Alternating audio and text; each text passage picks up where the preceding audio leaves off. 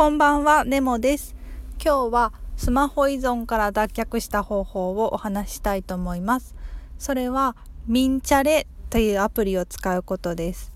でミンチャレっていうのは、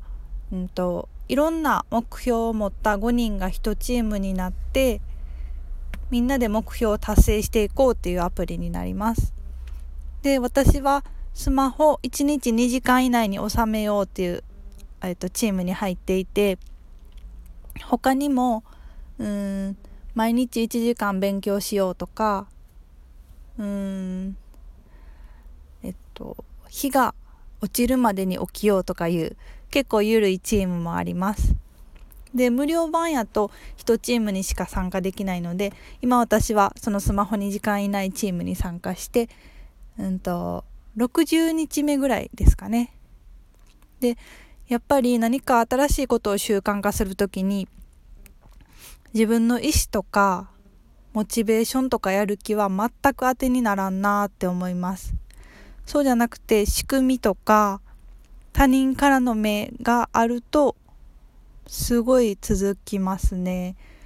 で5人1チームでトークルームがあるんですけどそこで昨日の何時間スマホ見たかっていうスクリーンショットを投稿して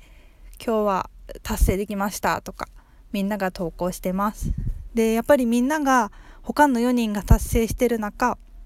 私だけ超えると恥ずかしいっていう気持ちがすごくあるのでやっぱ人間は感情の生き物ですのでそれで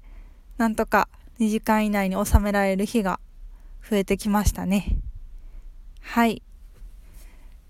えっとスマホ習慣化90日間頑張ったらだいたい習慣化するって言われてるので90日終わったら次は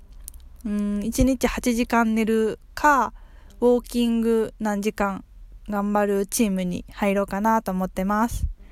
よかったら試してください。ありがとうございました。